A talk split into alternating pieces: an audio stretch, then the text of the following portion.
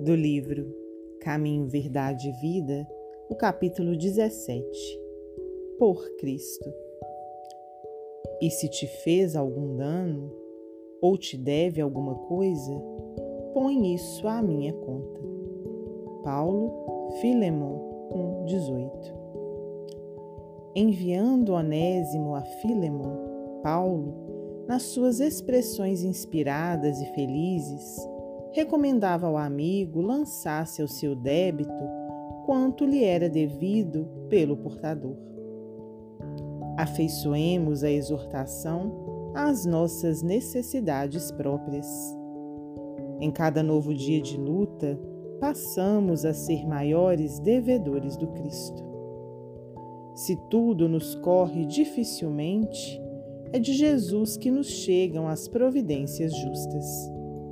Se tudo se desenvolve retamente, é por seu amor que utilizamos as dádivas da vida e é, em seu nome, que distribuímos esperanças e consolações.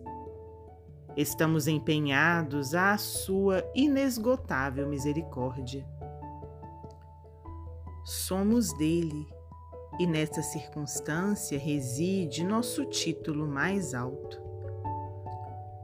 Por que então, o pessimismo e o desespero, quando a calúnia ou a ingratidão nos ataquem de rijo, trazendo-nos a possibilidade de mais vasta ascensão?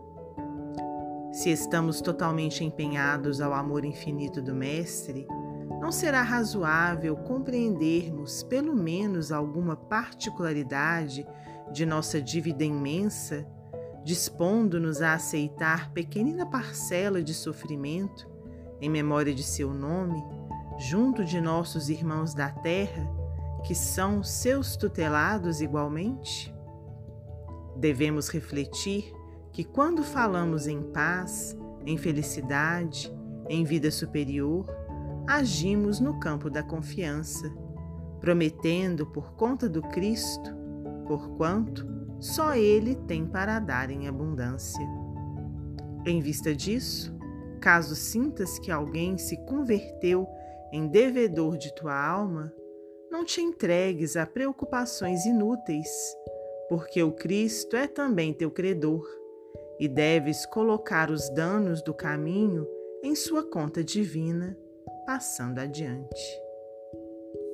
Emmanuel Psicografia de Francisco Cândido Xavier.